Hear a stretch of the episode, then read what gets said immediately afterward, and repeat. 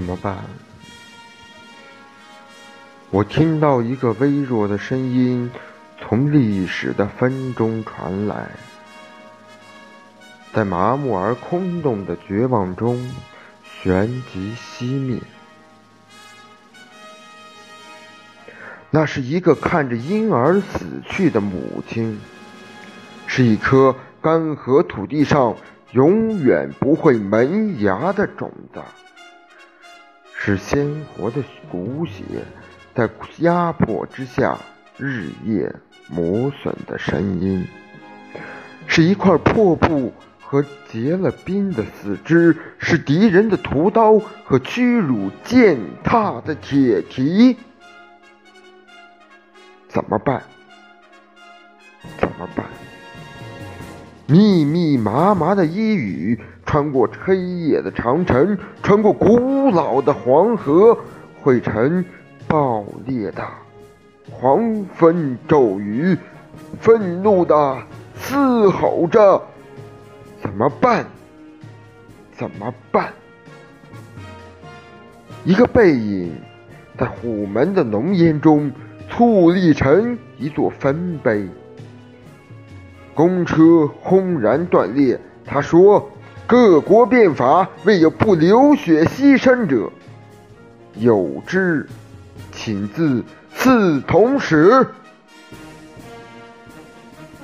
苦涩的海水弥漫过炙热的眼眶，眼底的血染红了黄海的烽烟。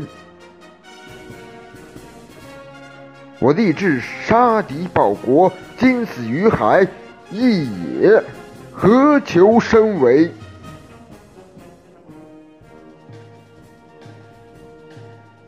最后那个晚上，你是带着怎样的心绪给他写信啊？无作此书，泪珠和笔墨齐下。吾挚爱如，幸而得汝，又何不幸而生今日之中国？吾为天下人谋永福也，汝其吾悲。我看到父亲、儿子、丈夫和你我，我看到庄严厚重的灵魂穿过，我看到古老脊梁上血脉新生的讯息，我看到前赴后继的人们，四面八方冲击着坚硬广袤的黑色，种子发芽了。五四的号角吹响了人民的集结号，大地深处的熔岩在翻腾重组，所有的缄默都在等待一个声音。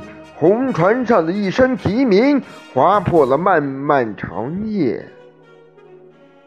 他是站在海岸遥望海中，已经看得见桅杆尖头的一只帆船。他是立于高山之巅，远看东方。已见光芒四射、喷薄欲出的一轮朝日。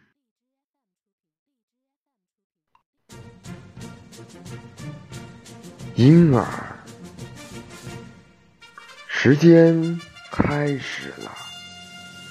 三年以来，在人民解放战争和人民革命中牺牲的人民英雄们，永垂不朽。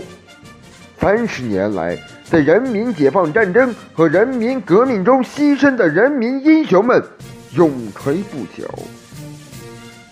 由此上溯到一千八百四十年，从那时起，为了反对内外敌人，争取民族独立和人民自由幸福，在历次斗争中牺牲的人民英雄们，永垂不朽。